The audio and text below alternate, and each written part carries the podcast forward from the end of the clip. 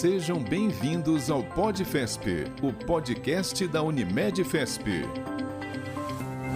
Olá, sejam bem-vindas e bem-vindos ao PodFesp, um podcast realizado pela Federação das Unimedes do Estado de São Paulo, a Unimed Fesp, e que reúne especialistas que vão tratar de temas técnicos e educativos relevantes ao sistema Unimed paulista e nacional.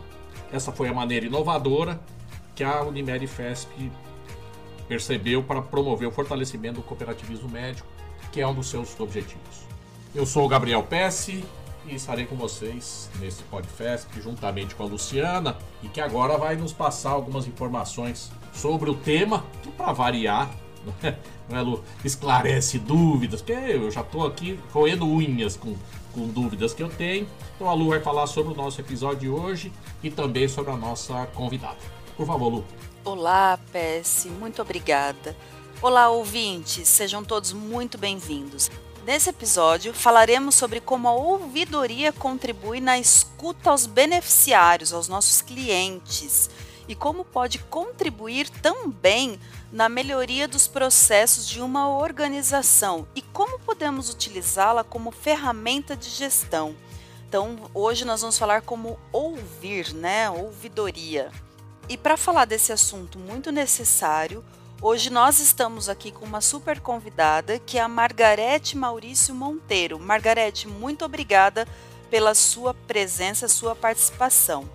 Margarete, que é mestre em História e Política da Escola de Ciências Sociais da FGV do Rio de Janeiro, comunicóloga, pós-graduada em Marketing e Administração com MBA Executivo, mais de 25 anos de experiências na área de marketing de serviços, planejamento, implantação de ouvidorias, atuação como executiva sênior nos setores de saúde, trabalhou bastante tempo ali na Unimed Rio, educação, tecnologia e comunicação. Margarete, muito obrigada por estar aqui conosco, viu? E vamos esquentando os nossos motores, né, PS? Aí sanando as dúvidas. Ainda bem, que depois eu vou, eu vou apertar a Margarete. Eu tenho algumas dúvidas nessa coisa do nosso conflito de interesse, principalmente, né, Margarete? Que nós temos cooperados, que são donos da empresa e que solicitam, fazem solicitações. Então, mas eu vou, eu vou ficar mais no final para fazer essas provocações com a Margarete. Obrigado, Margarete. Fique à vontade. E Margarete, vamos começando aí esclarecendo alguns conceitos, né? Hoje a gente ouve muito falar aí da questão de saque, ouvidoria. E como as pessoas conseguem diferenciar para qual elas devem encaminhar suas dúvidas? Saque, ouvidoria, que são os canais mais comuns do mercado. Você pode esclarecer um pouquinho para a gente o que, que é ouvidoria, o que, que é esse saque? Ok, Luciana. Eu achei excelente a gente começar por essa pergunta para a gente ter oportunidade de falar de uma maneira mais didática sobre isso. Porque apesar da resolução normativa 323 da ANS já ter nove anos que ela está em vigor, ainda tem, tem, a gente vê muitas dúvidas, muitas pessoas com muitas dúvidas do que, que quais são os papéis de responsabilidade de um saque, quais são os papéis de responsabilidade de uma ouvidoria. A gente vê no mercado não só uma, dúvidas, como é, a estrutura da algumas estruturas organizacionais montadas de maneira que ouvidores e, e, e, gestores de saque se confundem, confundem às vezes papéis, às vezes tem o próprio o mesmo papel. Né? Então, essa, achei essa pergunta excelente. É, é importante dizer que, na verdade, é, estamos todos no mesmo barco. O que eu quero dizer com isso?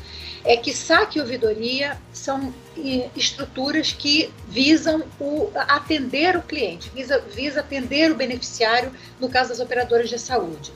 Mas são é, estruturas absolutamente complementares. Se a gente entender isso, porque eu já vi muitas colocações do mercado, é como se uma estrutura não tivesse nada a ver com a outra. Na verdade, elas precisam e devem trabalhar juntas num trabalho, melhor dizendo, colaborativo. Então, objetivamente, o SAC ele atende as primeiras instâncias de atendimento, ou seja, quando o beneficiário normalmente faz o primeiro contato é, com a operadora de saúde, normalmente ele é atendido por um SAC. SAC, para quem não sabe, é Serviço de Atendimento ao Cliente, ou às vezes não tem esse nome. As pessoas falam de call centers, falam de Fale Conosco, às vezes não tem exatamente esse nome, mas são estruturas... 0800, né? 0800, exatamente são estruturas que normalmente atendem o beneficiário nas primeiras vezes que ele tem contato com a operadora. Né? Eu vou colocar a operadora para ficar melhor. Já a ouvidoria atende casos é, numa segunda instância, que a gente chama, né? Ou seja, quando o saque ou o serviço de atendimento ele não, não consegue solucionar, ou é um caso mais complexo, ou que precisa de uma investigação maior, então o cliente tem a opção de procurar ou que não se sentiu satisfeito com a primeira resposta do saque, ele tem a oportunidade de procurar então a ouvidoria, que é um é, a gente chama de segunda instância, onde o cliente vai poder ter suas dúvidas melhor esclarecidas, detalhar mais, porque o saque ele tem algumas limitações de tempo, de atendimento, tem algumas limitações também na hora de investigar um problema mais a fundo, coisas que a ouvidoria vai sanar numa segunda instância de atendimento. É muito importante dizer também que, por exemplo, o saque ele atende, resolve naquele momento e não necessariamente ele contribui para as melhorias de processo. Isso não é, digamos, é uma atribuição específica do saque. Mas já da ouvidoria é uma das funções mais estratégicas que a ouvidoria tem, que é trabalhar nas melhorias de processo. O que, que eu quero dizer com isso? Na medida em que o cliente vem com uma demanda que é, a ouvidoria percebe que aquela, aquela demanda ela vai de encontro, ela tem uma não conformidade com o processo da empresa, ou ela, ou ela é um risco operacional, ou é um risco financeiro, ou é um risco é, de fraude, por exemplo, ela precisa atuar, ela precisa fazer recomendações de melhorias de processo. Então, essa é uma das funções mais estratégicas da ouvidoria. E falando em estratégia, o SAC, ele normalmente atua de uma forma mais operacional, e a ouvidoria atua de uma maneira mais estratégica. Daí a importância de, no organograma da empresa, as ouvidorias estarem ligadas à alta administração. É uma coisa que a RN 323 da MS também já contempla na, na própria resolução e que é importante que ela esteja próximo do presidente, próximo do conselho, próximo da diretoria, para que ela possa influenciar no poder de decisão da empresa. Então é muito importante essa, é, é, ela está configurada desse jeito na estrutura organizacional da empresa. Em razão dessa questão desse papel estratégico que ela tem, né, Margarete? Perfeito, exatamente. Impossível dela chegar num patamar estratégico se ela está colocada no organograma num patamar mais operacional. E até ligada a um setor específico, né, Margarete? De repente, né? Ouvidoria ligada a determinados setores, comercial, atendimento, marketing, enfim. O ideal é que ela esteja ligada direta à autodireção e não especificamente a um setor. É isso, Margarete? Perfeito, porque a ouvidoria ela precisa ter uma visão holística da empresa. A questão dos processos ou dos procedimentos, as não conformidades, elas podem estar em qualquer área da empresa. É, o cliente entra pelo saque, pelo call center, mas ela pode estar num, o problema pode estar no próprio marketing, o problema pode estar na própria auditoria médica. Problema, então, na medida em que ela, ela não, pode, não deveria, pelo menos, a gente sabe que tem estruturas que, que, que, que são mais existem, enxutas, né? São mais enxutas, a gente sabe que isso é uma realidade do mercado, mas ela não deveria pelo seguinte: primeiro, para evitar conflito de interesse. Ora, se eu estou ligada, por exemplo, se a ouvidoria, se eu tenho, se eu sou um ouvidor e tenho saque embaixo, dificilmente eu vou identificar com muita clareza as minhas fragilidades. Até porque no dia a dia eu sei onde, tá os, onde estão as minhas vulnerabilidades no saque para eu atender da forma que eu atendo. Então vai ser difícil eu ter essa visão. Se eu estou numa área de marketing, por exemplo, e eu faço uma comunicação para o cliente que pode confundi-lo ou não esclarecê-lo da melhor forma, dificilmente eu vou ter, eu vou estar isenta, digamos, para fazer esse tipo de crítica se eu estiver ligada à área. Então, é, é, o ideal é que ela seja realmente, que ela flutue, digamos assim, numa estrutura específica, que tenha uma visão mais holística de todas as áreas e que não haja conflitos de interesse se ela estiver ligada a uma ou outra área. Ela consiga uma isenção. Acho que a palavra é isenção. Matou a pau, Margarete. Muito bom. Foi extremamente esclarecedor e necessário isso, sabe? A gente vê que tem alguns lugares é, que já atendem isso dessa maneira esclarecedora que você está trazendo mas tem outros lugares que eu acredito que essa informação que você está trazendo, Margarete, vai ajudar na, na, em algumas questões de melhoria ali dos processos, né?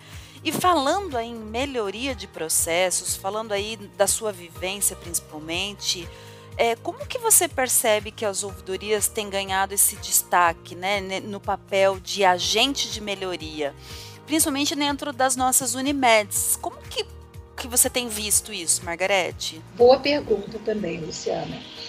É, desde a da, da, promulgação da publicação da RN 323, né, sempre quando eu falo em RN 323, eu estou falando da resolução normativa da ANS, que regulamentou as ouvidorias desde 2013, que está vigente até hoje.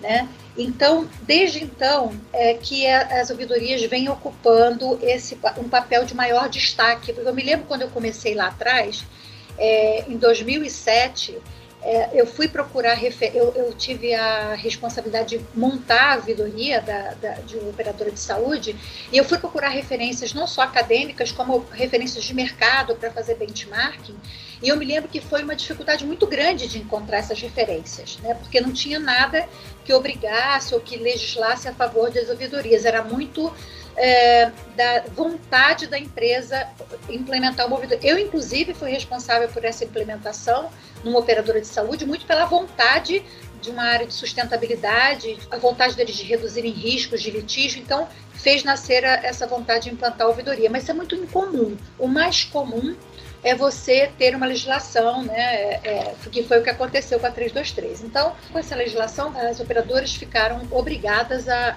implementar então seus canais de ouvidoria. Então ela ganha nesse momento uma relevância que antes ela não tinha. E veio com todo esse arcabouço de propostas, né? Ser ligada à alta administração.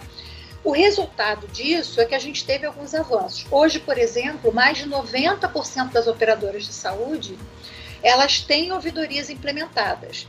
E a boa notícia para o beneficiário está de 99,9% é, segundo os últimos relatórios da ANS, dos beneficiários de operadores de planos de saúde podem contar com ouvidorias nos seus, na, de operadores de, de, saúde das quais eles fazem parte.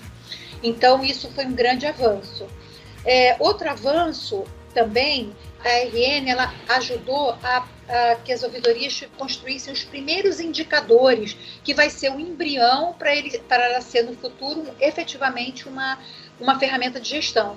Então, é, ela, ela, começa a produzir os primeiros indicadores das ouvidorias, número de manifestações, é, satisfação do beneficiário, tempo de resposta. Então, tem uma série de indicadores.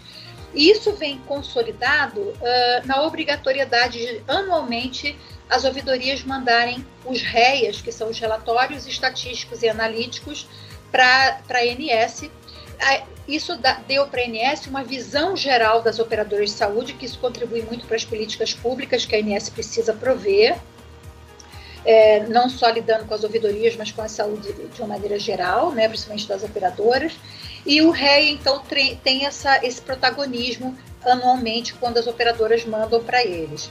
Outro avanço é que serviu, é, é, foi, uma, foi um embrião de um canal mais democrático e mais estratégico com o reporte para a alta administração, que é uma coisa que, que o SAC, por exemplo, não, ainda não tinha essa prerrogativa. É um canal, por exemplo, que, quando bem estruturado, ele consegue medir a temperatura do beneficiário. O que, que eu quero dizer com isso? Ao atender uma demanda mais complexa, ou quando o, o, os saques começam a ter as mesmas demandas de forma repetitiva, isso vai acabar batendo na ouvidoria, ela consegue medir essa, entre aspas, essa temperatura. Como é que está o beneficiário? Aconteceu alguma coisa no processo da, da operadora que impactou mais o beneficiário em, em determinado momento. E isso a ouvidoria pode olhar com um pouco mais de isenção também. Então ela consegue medir um pouco mais. Mas é claro que nas minhas andanças, nas minhas vivências é, em operadores de saúde principalmente, a gente percebe que ainda há limitações, né? Por exemplo, vou dar um exemplo bem claro. Assim, é, é, eu, eu ouvi, eu soube semana passada que teve uma grande operadora de saúde que instituiu um canal de integridade e experiência do cliente. Isso, ou falando assim, nossa, que coisa maravilhosa, né? Um canal de integridade e experiência do cliente. Mas veja, as ouvidorias já têm esse papel instituído na resolução normativa, em tudo que ela demanda, em tudo que ela orienta. Então, na verdade, a integridade e experiência do cliente não é uma área onde o cliente, é, inclusive o canal, tem telefones, e-mails para que o cliente procure. Pela... Então, claro, se eu sou um cliente, eu não quero ser atendida mais pelo saque, nem muito menos pela ouvidoria. Eu quero ir logo no canal de integridade e experiência do cliente para resolver a minha demanda. Então, na verdade, o que parece ser uma grande inovação pode confundir o beneficiário, porque integridade e experiência do cliente, toda empresa é responsável, toda operadora é responsável. Né? não só aquela área específica. E a ouvidoria, teoricamente, já cumpre esse papel. Então, ainda tem, eu acho que no mercado, esse tipo de, de visão que eu acho que. Né?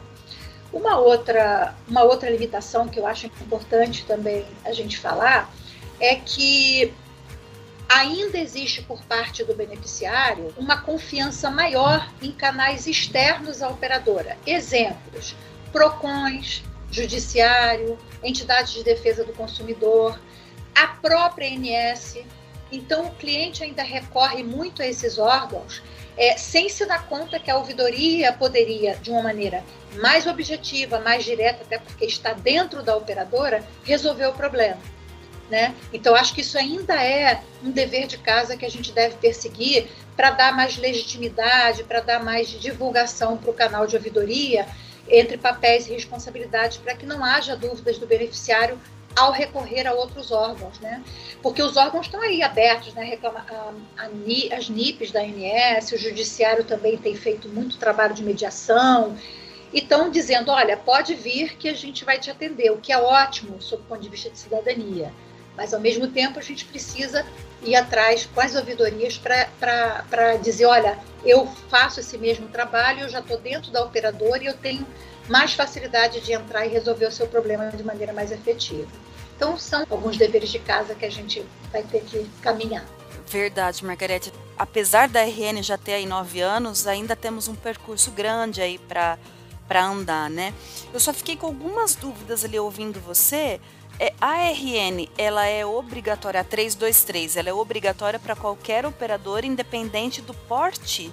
Então, tanto pequeno, médio e grande porte, certo? Perfeito, isso mesmo. A ANS ainda tem o cuidado de adaptar, a, a, ela faz algumas adaptações para a operadora. A, a, normativa é, o me, é a mesma, mas ela, em termos de exigência, ela sabe que algumas operadoras têm menos de 20 mil Sim. beneficiários algumas entre 20 mil e 100 mil, e acima de 100 mil são as pequenas, as médias e as grandes. A RN é para todos. E, e o RE aí também que você estava falando que tem que encaminhar é obrigatório para todas também, né? Então, assim, realmente é um, eu vejo como uma oportunidade aí que você está tendo, pelo que você está explicando até agora, de melhoria dos processos, né? Um caminho a ser percorrido, mas que também vai melhorando.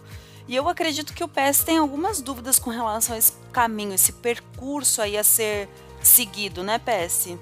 Eu tava aqui até me coçando, porque assim, a gente já vive, né, no operadora cooperativa, né? Mas a gente já vive no conflito de interesse permanente. Né?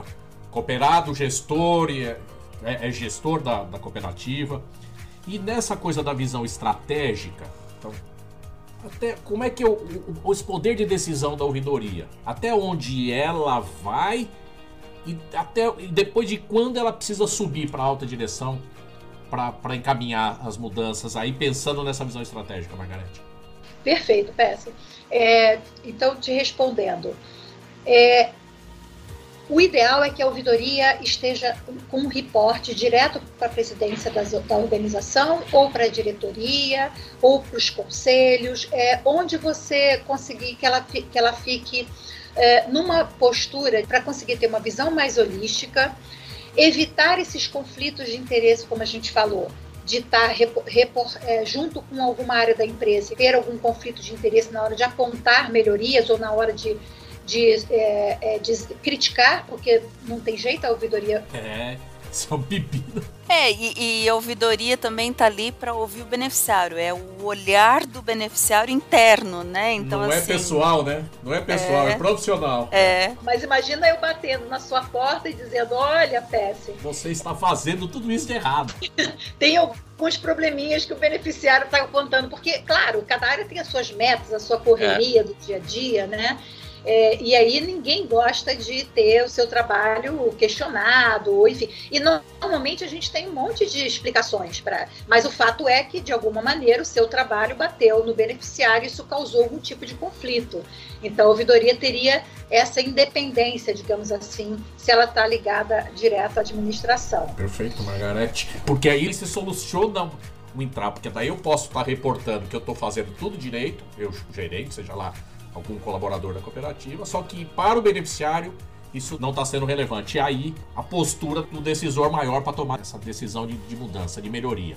E essa coisa da, da ouvidoria, como ferramenta de gestão, quando a gente tem tanto problema com a judicialização, ela pode evitar, ou não sei se eliminar, mas ela pode evitar ou diminuir essa coisa da judicialização? Sim, Pesce. É, isso é uma das características mais estratégicas da, da ouvidoria.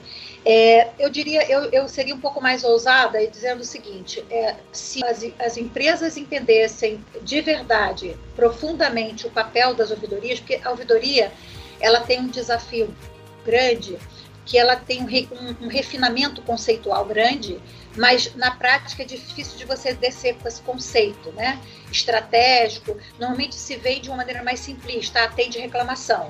É um pouco mais amplo do que isso. Né? Então, para a gente poder entender melhor esse refinamento conceitual, é, a gente tem esse papel do reporte estratégico e de também fazer com que as ouvidorias elas estejam junto com a área de compliance das empresas. Então, por exemplo, seria Perfeito. muito interessante que ela tivesse é, junto com auditoria, junto com área de processos e projetos, áreas que são de monitoramento, controle e que também produzem informação.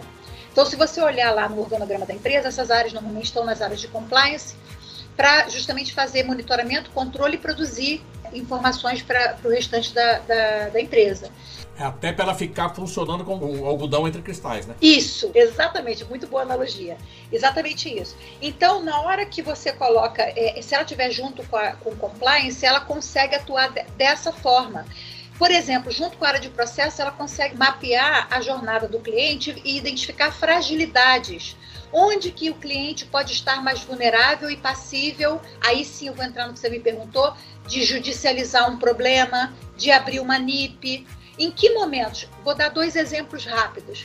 Primeiro momento, por exemplo, quando eu faço uma liberação para algum grupo de clientes dos reajustes de preço não precisa ser muito esperto para a gente entender que é um momento de alta vulnerabilidade do cliente e tem tudo para dar errado, concorda? Eu nunca vi nenhum cliente receber um boleto com 20, 30, 40% de, de aumento e dizer, nossa, que beleza, vou pagar amanhã. Maravilhoso.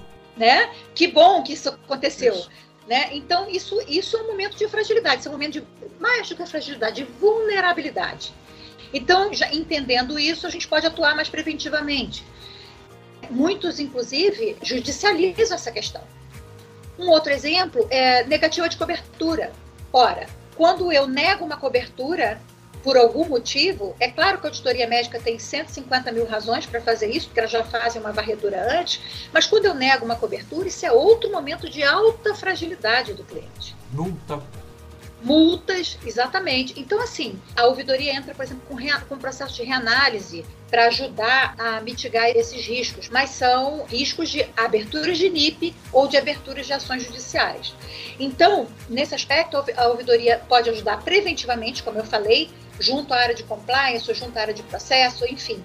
E pode também atuar depois que o conflito já se instituiu. Um exemplo básico Algumas ações judiciais, quando você conversa com, com jurídicos, algumas ações judiciais são realmente extremamente complexas e elas, é, é, às vezes, até eles precisam de junta médica, alguma coisa assim, para poder resolver junto ao judiciário.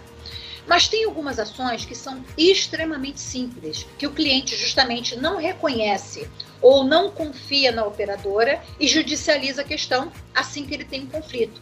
Mas esse conflito não é exatamente um conflito complexo. Eu posso entrar com a ouvidoria, então o, ju o jurídico ele pode identificar esses casos e pedir auxílio à ouvidoria para que a ouvidoria use uma ferramenta que ela conhece bem, que é uma ferramenta de mediação de conflitos.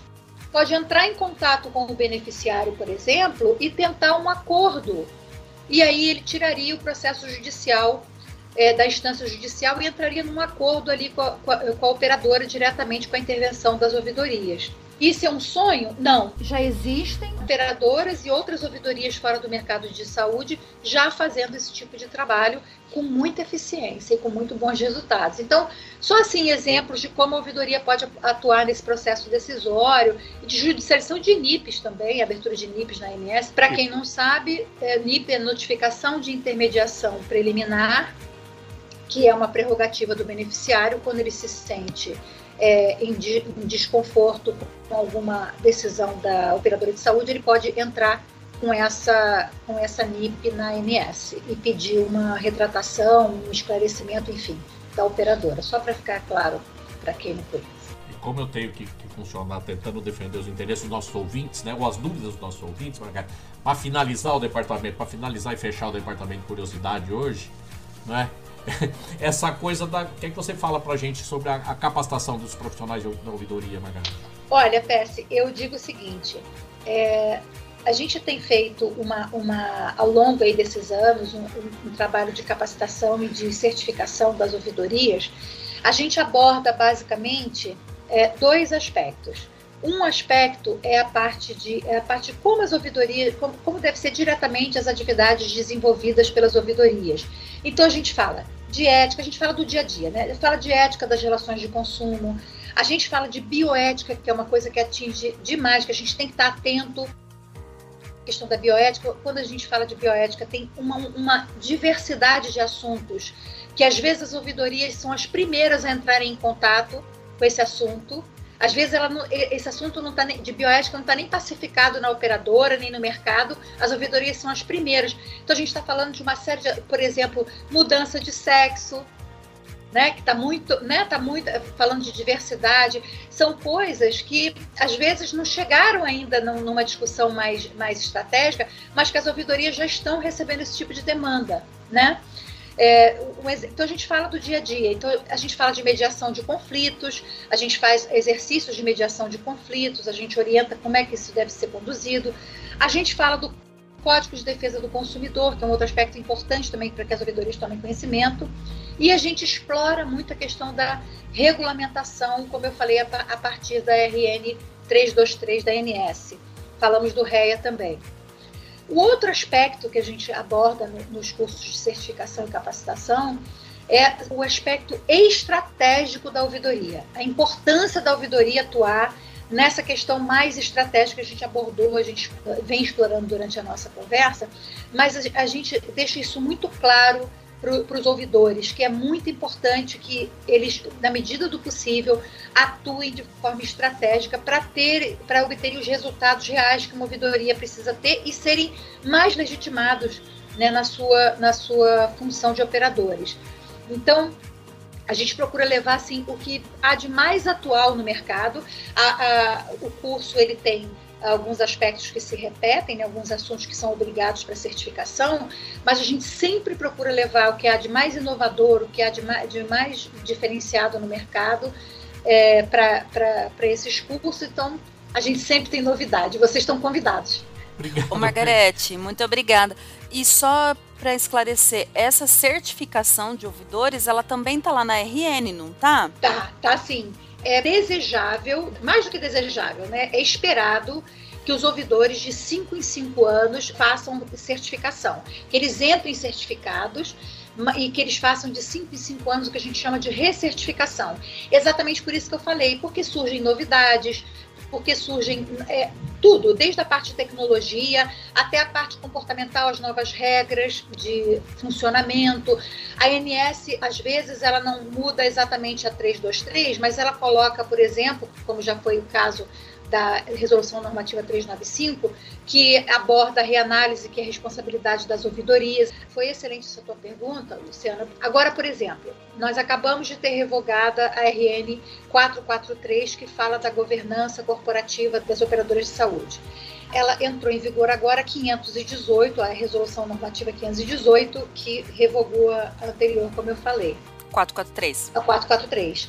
No anexo 1, a, a 500, no anexo 1, no item 3 especificamente, ela fala exatamente da responsabilidade de informações que a ouvidoria trabalha. Então, ela fala das NIPs, ela fala dessa questão de evitar litígios, ela fala da importância dessa mediação, ela fala de canais de denúncia que algumas operadoras têm nas ouvidorias e outras não têm.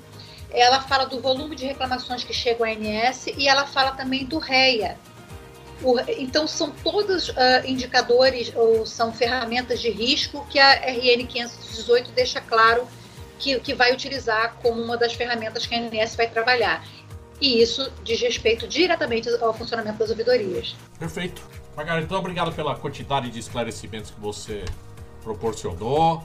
E aí, agora eu vou passar para a Lu, que vai fazer o nosso merchan, inclusive, da trilha, e vai passar os avisos finais aqui do nosso, nosso Podfest de hoje. Obrigado, Margarete. Imagina, prazer foi todo meu. Muito agradeço muito estar aqui novamente pelo convite, de estar em contato com vocês também, Luciana, PS também, foi um prazer. Lu, para um merchandising agora também da trilha. Margarete, muito obrigada. Foi extremamente esclarecedor e ouvi-la nesse nosso Podfesp me trouxe uma reflexão no sentido de que a ouvidoria é sempre uma oportunidade de melhorar os processos então, não que ninguém, a gente não quer receber reclamação, mas se recebemos, é oportunidade de melhoria, né? Então, olhar por essa ótica, e foi graças a tudo que você nos falou hoje que esse insight apareceu.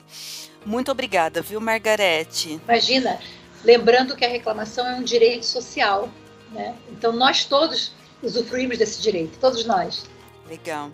E aí também para esclarecer para os nossos ouvintes, a gente também tem uma trilha de de ouvidores, ou seja, uma trilha de formação para os ouvidores das nossas Unimedes paulistas.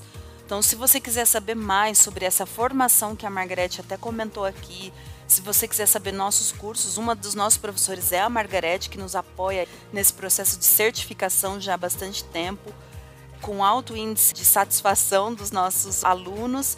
Então, se você é das nossas Unimedes paulistas e quer saber mais sobre as trilhas de ouvidores, né, sobre a nossa trilha de ouvidores, entre em contato com a gente através do e-mail cursos@unimedfesp.coop.br ou acesse o nosso site no www.unimedfesp.coop.br e saiba mais sobre a nossa trilha de ouvidores.